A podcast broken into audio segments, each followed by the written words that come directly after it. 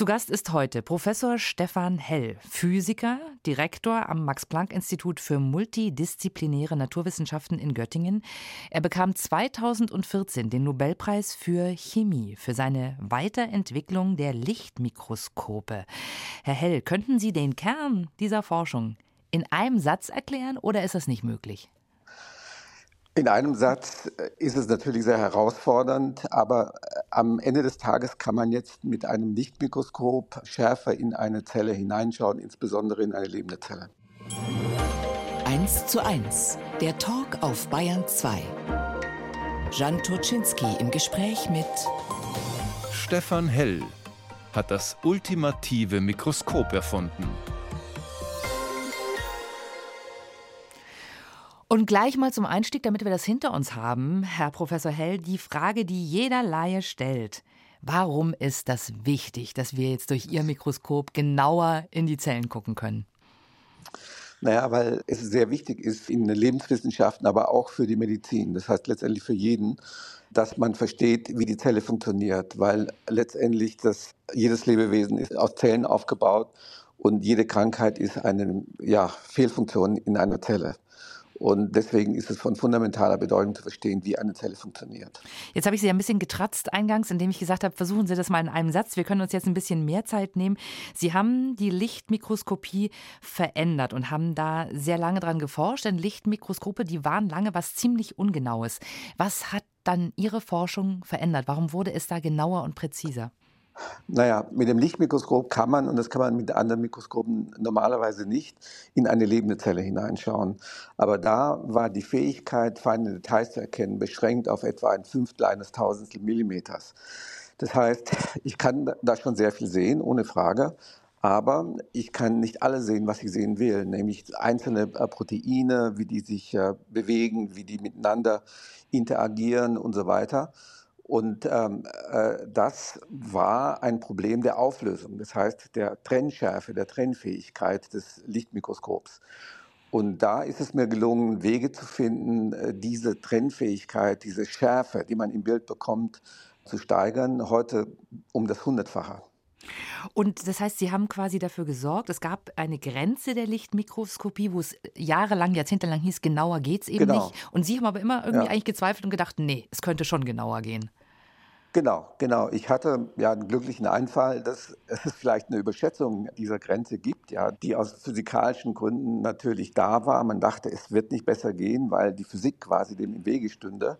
Ich habe mir dann aber überlegt, dass es wahrscheinlich doch physikalisch gangbare Wege gäbe, zumindest für die Fluoreszenzmikroskopie. Das ist die Mikroskopie, die für die äh, biologische Forschung sehr, sehr wichtig ist, äh, Wege zu finden, um tatsächlich schärfere Bilder zu bekommen. Und jetzt haben Sie schon angedeutet, es geht zum Beispiel auch darum, dass man Proteine sieht, dass die sich irgendwo hin bewegen in den Zellen, wo sie eigentlich nicht hin sollen.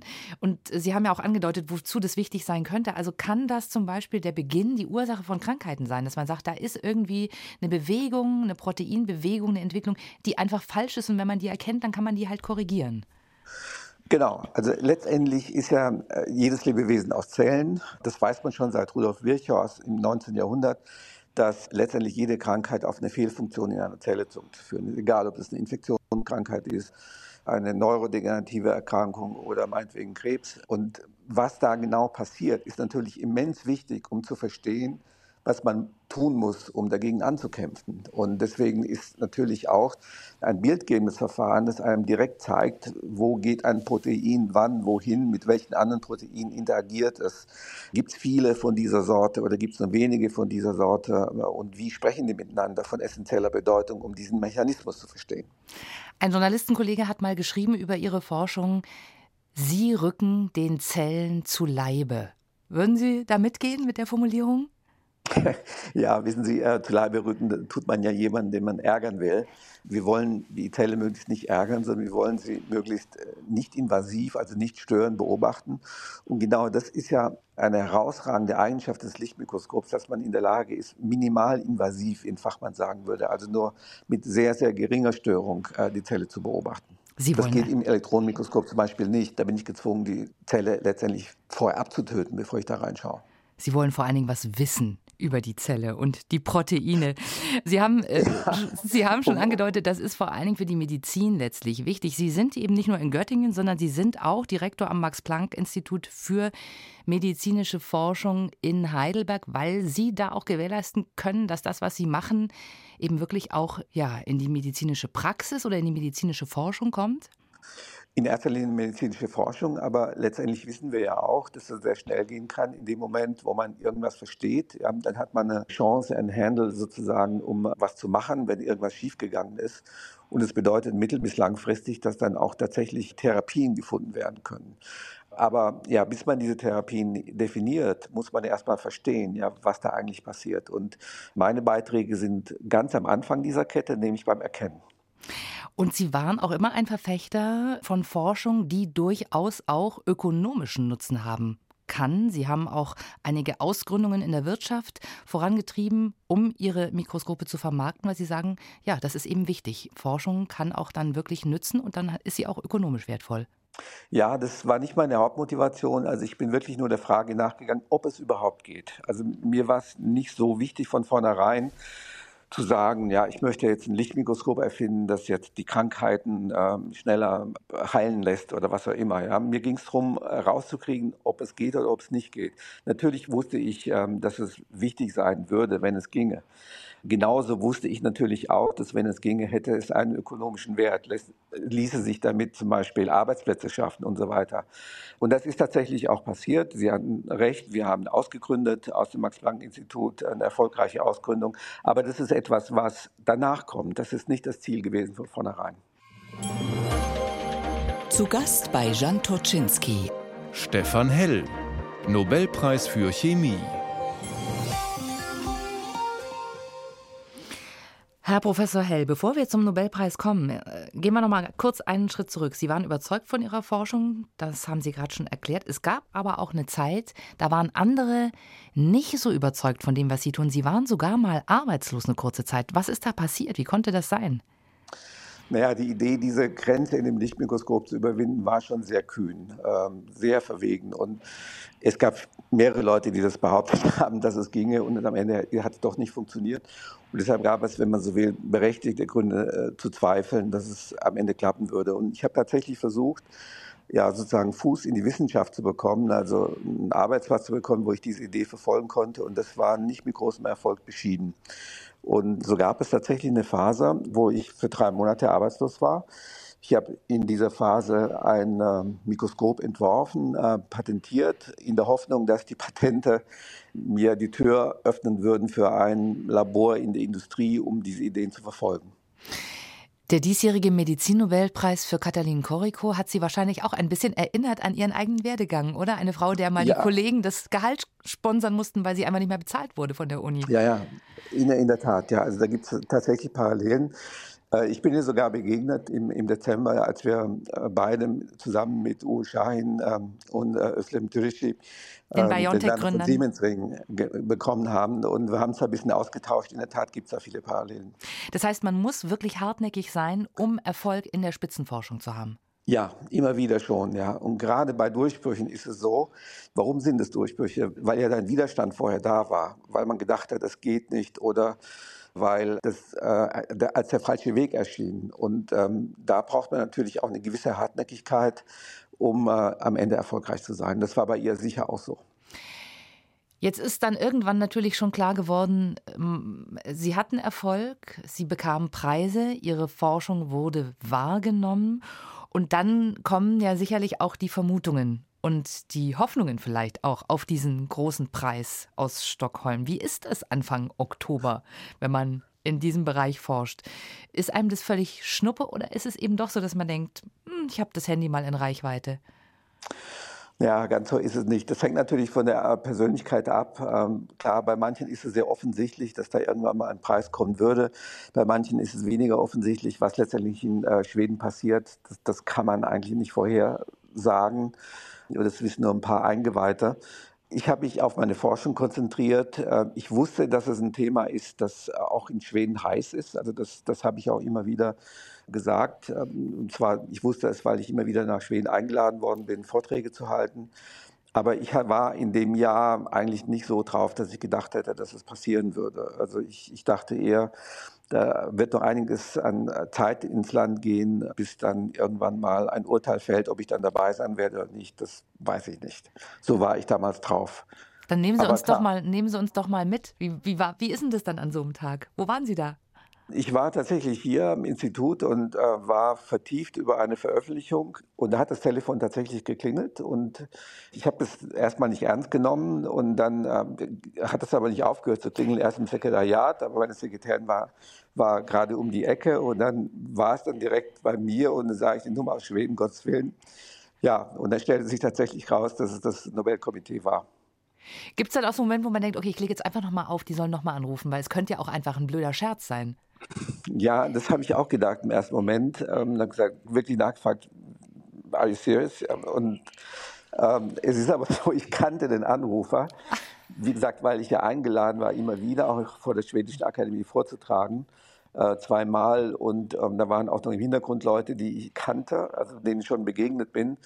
Ähm, das sind ja Experten zum Teil aus dem Feld, die das Ganze anschauen. Und ähm, daher wusste ich schon, dass das jetzt kein Witz wäre. Aber im ersten Moment denkt man sich schon, Menschenskind, das kann ja nicht wahr sein. Wie feiert man sowas an so einem Tag? Ja, man hat äh, erstmal ist man ja angehalten, das niemandem zu sagen. Also ich, ich war gezwungen, das in, in, in äh, 45 Minuten äh, bis zur Pressekonferenz mit niemandem drüber zu sprechen. Daran habe ich mich im Wesentlichen gehalten. Oh, im ähm, Wesentlichen, das wollen wir jetzt aber genauer wissen. Ich habe, ich habe, ich habe, ja, ja, ich habe die Tür aufgemacht und da war ein, ein Mitarbeiter gesagt, kauf mal ein paar Flaschen Champagner, ja, und dann, mhm, okay. Auf, ähm, auf, diese Weise werden, Insofern, werden, Dinge an die Presse durchgestochen bisweilen. Nein, nein, nein, nein, nein, nein. Also das, das hätte er nicht wissen können, aber der hat es natürlich für sich behalten, ist dann weggegangen. Ja, ich habe meine Frau angerufen. Ja, aber das, die Zeit geht auch sehr schnell rum. 45 Minuten sind ein Klacks. Jetzt stellt man sich natürlich auch vor, ja. äh, der Nobelpreis teilt eben zumindest Ihr Forscherleben in ein davor und ein danach. Also war Ihnen klar, was da losbricht dann mit so einem Preis? Ehrlich gesagt, nein. Ich konnte mir da nichts vorstellen. Ich habe auch nichts ausgemalt.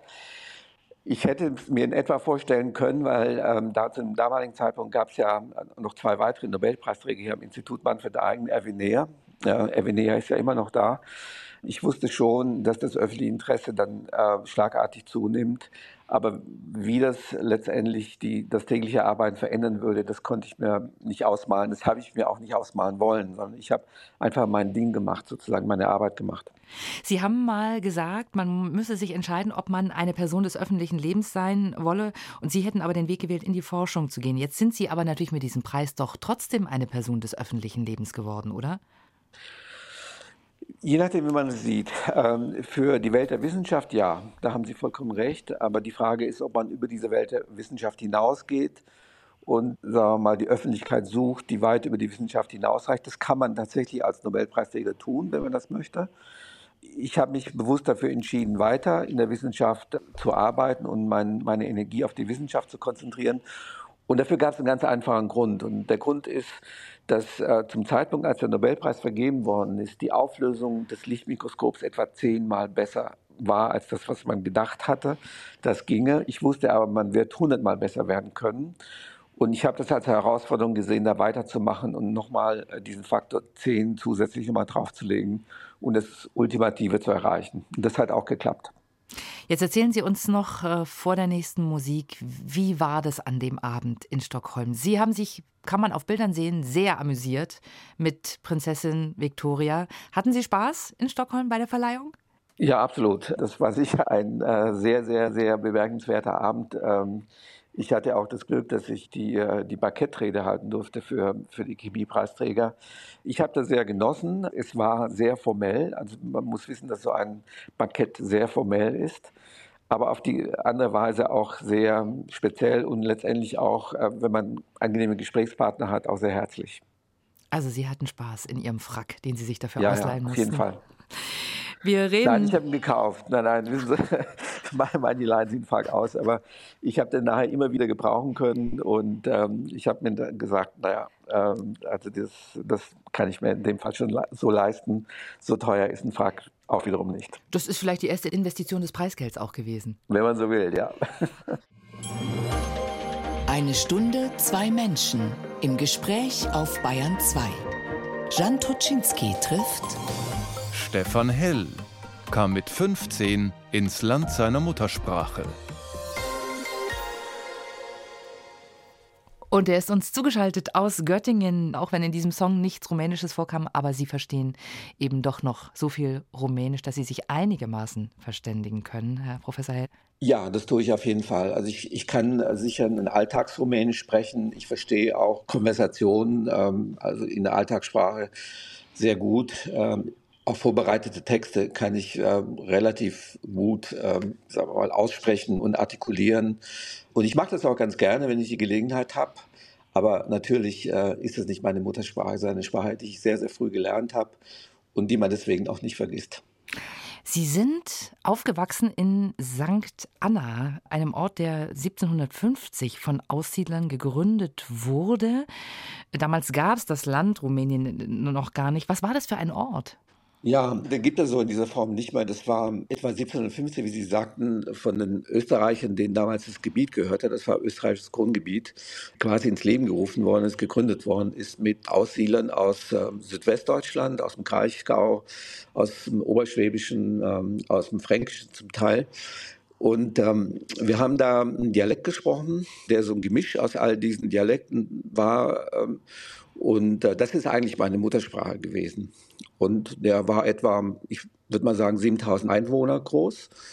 Und da bin ich aufgewachsen. Und bis zur zweiten Klasse habe ich auch kein Rumänisch gesprochen. Ich habe dann das Rumänische in der Schule gelernt. Das heißt, es war aber ein deutscher Dialekt, den Sie da gesprochen ja, ja, haben. Ja, ja, ja, genau. Es war so, wenn Sie so wollen, westdeutscher Dialekt des 18. Jahrhunderts. Mhm. Also, so kann man sich das vorstellen.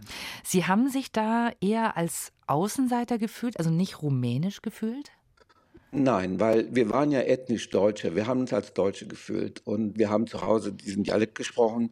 Natürlich gab es auch ethnische Rumänen, die sind aber, die meisten waren zugewandert nach dem Zweiten Weltkrieg. Die haben weiter außerhalb gewohnt in einer, das hieß damals die Neue Siedlung. Nach 45 sind, sind, die meisten angesiedelt. Es gab auch eine Ecke mit Rumänen, die schon früher da gewohnt haben. Die Gegend war bis in, ja, bis Anfang des 20. Jahrhunderts hinein ethnisch sehr durchwachsen. Es gab Dörfer, die waren ungarisch, es gab Dörfer, die waren ethnisch deutsch, es gab Dörfer, die waren ethnisch rumänisch oder ethnisch serbisch und, und, und sogar bulgarisch gab es auch und slowakisch.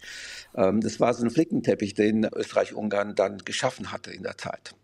Sie sind ein Einzelkind, Herr Hell. Ihr, Ihr Vater war Ingenieur, äh, mhm. die erste Generation, die studiert hat. Ihre Mutter Grundschullehrerin. Das war ein, ein ja, war das ein belesener Haushalt? Ja, also meine Eltern, auch Großeltern, die, die wohnten im Haus nebenan. Denen war schon sehr wichtig, dass Bildung ähm, für mich eine große Rolle spielt. Die Generation vorher ähm, ist ja äh, 45 enteignet worden. Also die Eltern meines Vaters waren Großbauern und die haben quasi alles verloren. Und dann war es natürlich klar, dass man alles Mögliche getan hat, damit die Kinder dann sich eine eigene Existenz aufbauen konnte. Und im, im Kommunismus konnte man ja kein Eigentum mehr behalten, also größtes Eigentum, das einen ermöglicht hätte, eine Existenz sich aufzubauen. Das Einzige, was gezählt hat, war natürlich das Wissen und die Bildung, die man hatte. Mhm. Und, und deswegen war das sehr, sehr wichtig. Das heißt, Sie haben es ja ein bisschen angedeutet, Sie haben sich da nicht rumänisch gefühlt. Sie wollten schon als Kind weg und haben Ihre Eltern dann davon überzeugt, tatsächlich auch wegzugehen? Ja. In der Tat, ja. Es war natürlich so, ähm, ich meine, das war Ceausescu-Zeit, muss man wissen. Diktatur? Das war, das war eine Diktatur, ohne Frage.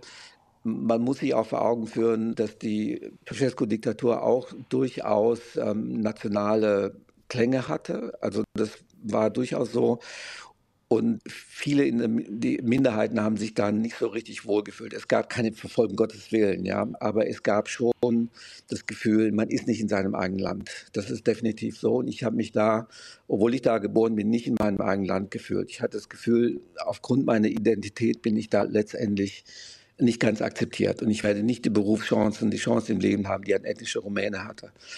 Hinzu kam natürlich die Tatsache, dass Kommunismus war, plus die Tatsache, dass die Bundesrepublik Deutschland ein doch recht attraktives Einwanderungsprogramm hatte für sogenannte Aussiedler. Und deswegen habe ich meine Eltern überzeugt, als ich 13 war, nachdem ich gesehen hatte, dass ähm, der eine oder andere Mitschüler schon nach Westdeutschland ausgesiedelt war mit den Eltern, dass wir dann auch bitte einen Antrag und möglichst nach äh, Westdeutschland auswandern. Ganz ehrlich, ich konnte mir als junger Jugendliche, so mit 12, 13, 14, mein Leben in Rumänien der damaligen Zeit nicht vorstellen. Das klingt ein bisschen so, als wäre auch der kleine Stefan Hell schon ganz schön rhetorisch begabt und scharfsinnig gewesen, wenn es ihm gelungen ist, da ihre Eltern zu überzeugen.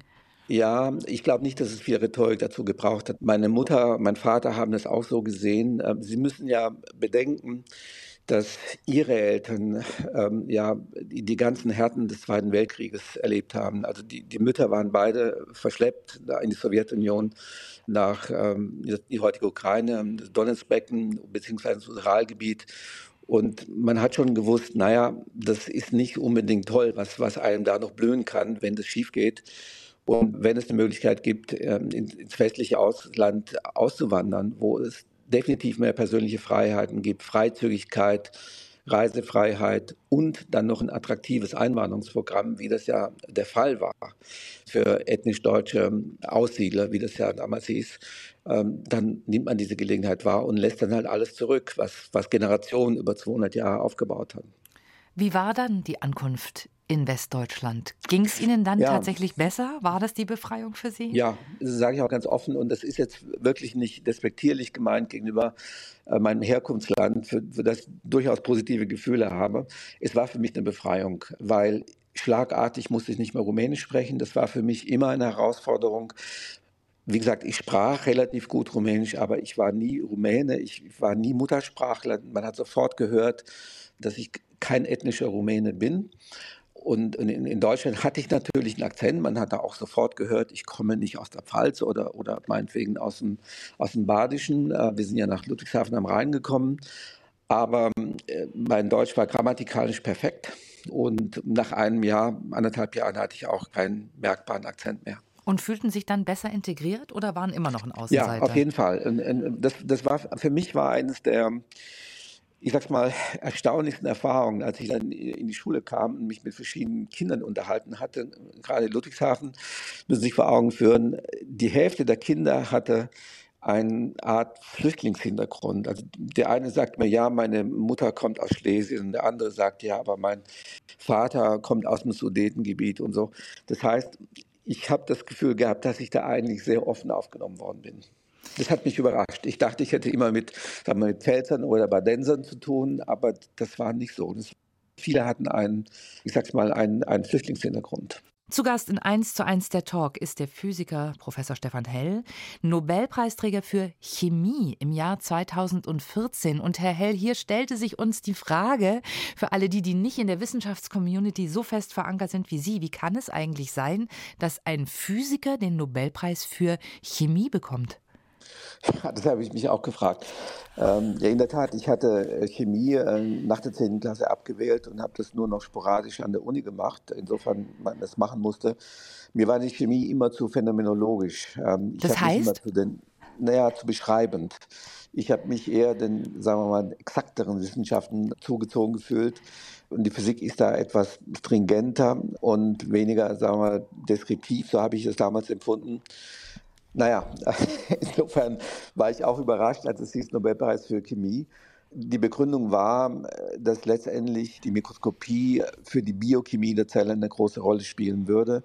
Und sicher gibt es auch chemische Aspekte in dem, was ich gemacht habe. Und ich verwende tatsächlich chemisch synthetisierte Moleküle, um ähm, meine Bilder zu generieren. Insofern ähm, ist das gut nachvollziehbar. Aber ich habe mich nie als Chemiker gesehen, sehe mich heute noch nicht als Chemiker. Aber Ihre Forschung hat eben vor allen Dingen Auswirkungen auf die Chemie. Ne? Vielleicht äh, kann man das auch so herleiten, ein Stück weit. Genau, also gerade wenn man das auf die Chemie der Zelle bezieht, ja. Sie haben erstmal beschlossen, in der Gegend zu bleiben. Äh, Sie haben Physik in Heidelberg studiert. Das ja. war aber auch nicht so ganz leicht, oder? Also ich sag's mal so, ähm, das Physikstudium, äh, das ist heute sicher auch nicht viel anders. Das stellt schon sehr große Anforderungen an ihre Anfänger. Und ähm, ich habe mich dem aber gestellt. Und es ist mir zumindest zeitweise nicht leicht gefallen, vielleicht auch, weil ich der Typ war, der alles verstehen wollte. Ähm, ich habe mich da in Bücher hinein vertieft. Ich wollte immer alles verstehen, hatte ein sehr, sehr ich sag's mal, schlechtes Gefühl, wenn ich nur so ein bisschen ja, an der Oberfläche gekratzt habe und da in der Materie geschwommen bin. Und vielleicht war das auch wichtig am Ende dafür, dass ich später ja eine gute Intuition entwickelt habe, warum diese Lichtmikroskopie doch verbesserungsfähig sei. Und insofern war das eigentlich ein Glück für mich im Nachhinein gesehen. Aber Sie haben in dieser Zeit auch schon diesen Biss gezeigt äh, und diese Durchsetzungskraft. Sie haben eine Doktorarbeit dann geschrieben, die Ihnen, so war zu lesen, auch keinen richtigen Spaß gemacht hat. Also ein Thema, was Sie sich nicht ausgesucht ja, haben, oder? Letztendlich habe ich es mir ausgesucht, aber aus Gründen, die man sagen würde, vielleicht eher nur bedingt valide gewesen wären. Fakt ist, ich habe ähm, ein sehr angewandtes Thema gesucht, das war die Lichtmikroskopie. Mehr oder minder aus, aus dem Gefühl heraus, ich muss irgendwas machen, was mir einen Job verschafft. Weil natürlich hat mein, ich sag's mal, Hintergrund eine Rolle gespielt. Ähm, ich hatte das Gefühl, ich muss was machen, was praktisch genug ist, um mir sagen wir, eine Existenz zu sichern, weil meine Eltern letztendlich ja auch sagen wir so, sozial nicht so gefestigt waren, finanziell, um das mal so zu formulieren. Weil die einfach recht spät und nach Deutschland gekommen sind. Die hatten nicht die Zeit. Re relativ spät, genau, Mitte 40 sozusagen. Und, und die haben sich zwar durchgesetzt, aber letztendlich war es dann doch nicht so gefestigt wie zum Beispiel, wenn ich das mit meiner Frau vergleiche, wo die Eltern beide Ärzte waren und etabliert und sozial gut angebunden. Und dann dachte ich mir, naja gut, dann machst du halt was, wo du einen Job nachher kriegst, damit bei Siemens oder IBM oder sowas. Und es war die Lichtmikroskopie, die damals angewandt wurde auf Computerchips. Und mein Doktorvater hat eine Firma ausgegründet gehabt, ähm, die sich mit der Entwicklung dieser Mikroskope beschäftigt hat. So kam ich zu dem Thema. Und Sie haben sich dann durchgebissen. Als ich das las, dachte ich mir, ich hätte nach einem halben Jahr alles hingeschmissen und gesagt, habt mich doch gern. Aber für Sie war klar, das ziehe ich jetzt ja. auf jeden Fall durch ja, ich war auch kurz davor, das hinzuschmeißen, ganz, ganz ehrlich. Das habe ich damals natürlich nicht gesagt. Aber ähm, da hat nicht viel gefehlt, das hinzuschmeißen, weil es so unphysikalisch war, es war so technisch. Wenn Sie damals jemanden gefragt hätten, ja, der, der wusste, was ich mache, sei es Mitstudent, Betreuer, Doktorvater, ob, ob ich jemals eine Chance hätte, ja, mich in der Wissenschaft zu etablieren oder vielleicht sogar einen Nobelpreis zu kriegen, da hätte jeder gesagt, no way, ja, das wird nie passieren. Die Physik, die der macht, das ist keine richtige Physik, sondern das ist angewandte Physik, das ist die Technik des 19. Jahrhunderts. Im Nachhinein äh, gesehen war das genau das Richtige, weil ich mich mit Dingen beschäftigt habe, mit denen sich keiner mehr beschäftigt hatte, weil man gedacht hat, das ist vorbei, das ist durch, da ist nichts mehr zu holen der zentrale Satz unseres Gesprächs heute. Wenn der Nobelpreisträger sagt, die Physik, die der macht, ist gar keine richtige Physik, ja, dann wissen Sie trotzdem, Sie haben an einem bestimmten Punkt in Ihrem Leben irgendwie doch was richtig gemacht, auch wenn es keine richtige Physik war. Wie sind Sie denn, Herr Helz, zu dem Thema gekommen, was Sie eigentlich begeistert und wo Sie dann auch die Meriten naja. abgesahnt haben? Ich habe dann diese sehr angewandte Physik, die ja keine richtige Physik, sage ich jetzt mal, war, gemacht und habe mir überlegt, gibt es noch, doch noch eine richtige Physik, die man damit machen kann, mit diesem Lichtmikroskop, also die eine Bedeutung hätte. Und das Einzige, was sozusagen als interessantes Thema übrig geblieben war in diesem Umfeld Lichtmikroskopie, war diese Grenze, von der jeder dachte, dass sie nicht zu überwinden wäre. Das stand in jedem Lehrbuch, das habe ich in der Schule gelernt, das habe ich im ersten Semester gelernt, ja, das hat jeder Physiker so gewusst. Und mir ist klar geworden, hm, wenn man da einen Weg fände, diese Grenze zu überwinden, dann würde das ein komplett neues Kapitel aufmachen in diesem Gebiet Mikroskopie und das wäre wirklich ein Ding. Ja. Und das hat mich fasziniert und das hat mir in der Tat sozusagen die Faszination zurückgegeben, mich mit diesem Thema zu beschäftigen, weiter zu beschäftigen. Und dann habe ich meine Doktorarbeit abgeschlossen, auch sehr gut, muss ich sagen. Das möchte ich nicht verklären und habe dann mich entschieden, äh, auf eigene Faust mich diesem Thema zu widmen und dieses Thema zu verfolgen, das damals niemand anders verfolgt hat auf dieser weiten Welt. Und wenn man Sie so hört, Herr Hell, dann gibt es definitiv neben dieser Sicherheitsseite in Ihnen auch den Stefan Hell, der wirklich die Menschen überzeugen kann oder begeistern kann von dieser Idee, oder? Sie haben mal gesagt, Sie möchten die Menschheit voranbringen, nicht Wissenschaft für die Wissenschaft machen. Ja, äh, das haben Sie richtig erkannt. Äh, es ist sicher ähm, eine gewisse Stärke von mir, wenn ich versuche, da objektiv drauf zu gucken, dass ich äh, schaffe, äh, von einer Idee, von der ich überzeugt bin, ähm, auch andere Menschen zu überzeugen. Das war eine Komponente meines Erfolgs ohnehin. Sonst hätte ich diese Durststrecke, die ich ja dann ähm, viele Jahre lang gehen musste, nicht durchhalten können. Ich habe immer wieder doch es geschafft, zumindest ein paar Leute zu überzeugen, dass ich doch auf dem richtigen Weg sei. Ein paar haben Sie geschafft. Erstmal ein paar, ganz wenige, am Anfang fast niemand und dann deshalb bin ich ja auch fast auf der Strecke geblieben, aber dann zunehmend doch mehr und ähm, der, der Punkt ist ja nicht nur, dass man glaubwürdig ist, man muss es ja so weit bringen, dass einer sagt, okay, ich investiere jetzt Ressourcen in diese Idee. Das heißt, der kriegt jetzt ein Labor, der kriegt jetzt eine Stelle. Wir vertrauen, dass der tatsächlich ähm, was abliefert in der Wissenschaft. Das ist ja auch nochmal eine Schwelle, äh, einen akademischen Job zu bekommen. Und ähm, das ist mir dann am Ende gelungen, aber ich habe fünf, sechs Jahre dafür gebraucht. Das muss man schon wissen. Hier ist eins zu eins der Talk. Heute ist uns aus Göttingen zugeschaltet der Physiker Professor Stefan Hell, Nobelpreisträger für Chemie. Herr Professor Hell, Sie selbst, Sie sind ein Einzelkind, davon hatten wir es schon, aber Sie haben eine große Familie mit vier ja. Kindern. Wie kam es denn dazu? Ja, das ist Zufall, würde ich sagen. Äh, aber die Familie macht natürlich jede Menge Spaß. Also das ist sicher etwas, wo ich sehr viel Energie daraus schöpfe. Die vier Kinder machen unterschiedliche Dinge. Ihre Frau ist, wenn ich das richtig weiß, Medizinerin und das älteste Kind hat sich zumindest mal daran orientiert, oder? ja, das stimmt. Das stimmt. Der studiert Medizin in Freiburg, ja. Und haben Sie die anderen Kinder vielleicht aber von dem, was Sie machen, auch ein bisschen äh, inspirieren, überzeugen können? Naja, die, die anderen sind ja noch ähm, äh, auf dem Gymnasium. Ähm, einer wird jetzt ähm, demnächst Abitur machen und die anderen, ja, gucken wir mal, der Jüngste ist ja noch in der Grundschule. Wir gucken mal, in welche Richtung äh, die sie entwickeln. Aber ganz wichtig ist, dass sie ihren eigenen Weg finden und das machen, was ihnen am Ende Spaß macht. Was sagen die Kinder eines Nobelpreisträgers zur Tatsache, dass der Vater Nobelpreisträger ist? Veränderte sich deren Leben auch in irgendeiner Weise? Ja, das müssten Sie die Kinder selbst fragen. Ähm, ich würde sagen, im, im, kleinen Umfeld nein. Äh, sicher, die kehren ja nicht raus, dass ihr Vater meinetwegen den Preis bekommen hat. Manchmal sickert das natürlich durch. Das ist dann interessant, aber andere Kinder haben andere interessante äh, Eltern oder haben sonst was Interessantes gemacht. Ich glaube, am Ende des Tages äh, spielt das keine so große Rolle. Sie haben ja schon erzählt, Sie haben äh, von dem Preisgeld auf jeden Fall mal den Frack gekauft. Was haben Sie denn sonst gemacht mit dem Preisgeld? Naja, ich habe, ähm, weil ich wirklich an diese Idee geglaubt habe, weil ich geglaubt habe, dass da ein großer Bedarf ist, das unter anderem dazu benutzt, um Geld vorzustrecken, um eine Firmenausgründung zu machen die dann tatsächlich auch erfolgt ist. Und die Firma beschäftigt heute mittlerweile über 100 Leute ähm, weltweit, also um die 120, um genau zu sein, äh, stark wachsend. Und das ist natürlich auch ein Teil des Erfolgs, an dem ich mich auch sehr, sehr freue. Das heißt, der Nobelpreis hat Ihnen schon auch äh, Freiräume geschaffen. Ja, natürlich, auf jeden Fall. Also ich meine, von dem Zugewinn an Prestige mal abgesehen, das ist ja die kleinere Sache, aber letztendlich bekommt man doch einen, einen Freiraum, sich den Tag sag mal, mehr selbst einzuteilen, als man das vorher hatte. Man kann schon besser, sagen wir mal, seine Prioritäten setzen, als man das vorher konnte. Welches Verhältnis, Herr Hell, haben Sie denn heute zu Ihrer früheren Heimat Rumänien? Sie sind 2011 mal dahin zurückgegangen. Haben Sie da Ihre Familie eigentlich ja. mitgenommen oder haben Sie das ganz alleine gemacht? Genau, genau. Nein, nein, ich habe die Familie mitgenommen. Die waren damals zum ersten Mal dort. Es, es war für mich sehr schön und auch muss ich sagen, sehr bewegend, das alles nochmal zu sehen. Es hatte sich viel verändert. Ich bin ja 78 weg und 11 dann zum ersten Mal zurück. Also viele, viele Jahre waren dazwischen.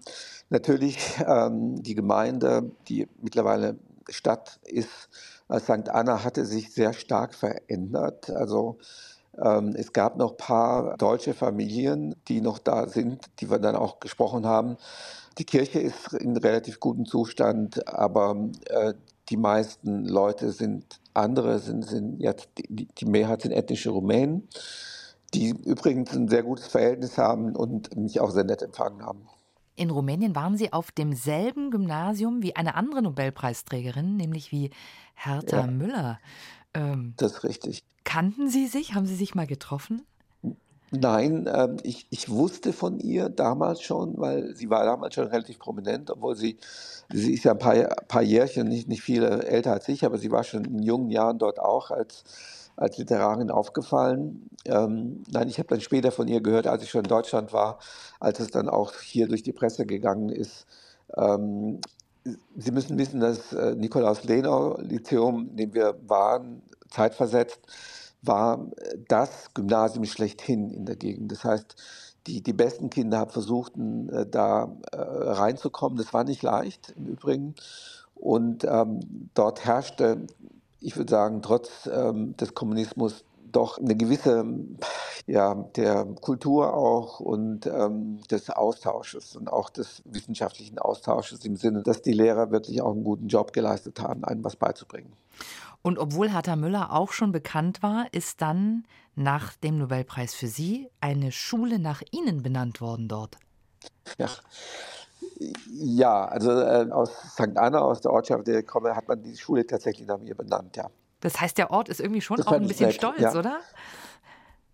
ja, das, das, das war ganz witzig, als ich tatsächlich ähm, dann äh, 15 bin ich oder 16 war ich dann ein zweites Mal dort und ähm, natürlich möglichst habe ich versucht, unerkannt im Mietwagen mit einem Cousin von mir waren wir dort und dann kamen Kinder auf mich zu, haben mich auf Rumänisch angesprochen. Wie heißen Sie?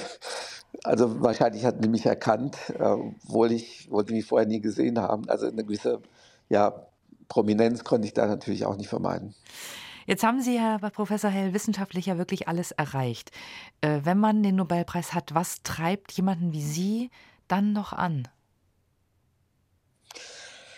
Ja, wissen Sie, ähm, der Nobelpreis war für mich, ähm, wenn man so will, eine Anerkennung, aber es war, ich habe das nie als, als eine Art ja, Ziel gesehen. Ich weiß, manchmal sieht man das von außen so, dass der Nobelpreis quasi der Höhepunkt einer wissenschaftlichen Laufbahn ist. Aber wenn es einem nicht um die Laufbahn geht, sondern um die Sache an sich, dann ist das auch kein, kein Höhepunkt. Ähm, was ich letztendlich machen wollte, ist, ich wollte gucken, wie weit ich mit dieser Auflösung komme, weil das ist das, was am Ende des Tages wichtig ist. Äh, wie gut sind die Mikroskope, die man heute bauen kann? Und ähm, wie ich das schon angedeutet habe, eine, sagen wir mal, ein wichtiges Ziel für mich nach dem Nobelpreis war, möglichst weiterzukommen in der Auflösung. Das heißt, nochmal einen Faktor 10 draufzulegen.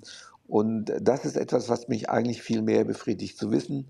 Man kommt heute runter bis auf molekulare Skala und das ist irgendwas, was wirklich, wenn Sie so wollen, für die Ewigkeit bleibt. Sie haben sich also für das Fachliche interessiert, nicht für den Preis. Und dafür haben Sie den ganz schön jung bekommen, muss man sagen. Sie sind wirklich einer der jungen Nobelpreisträger.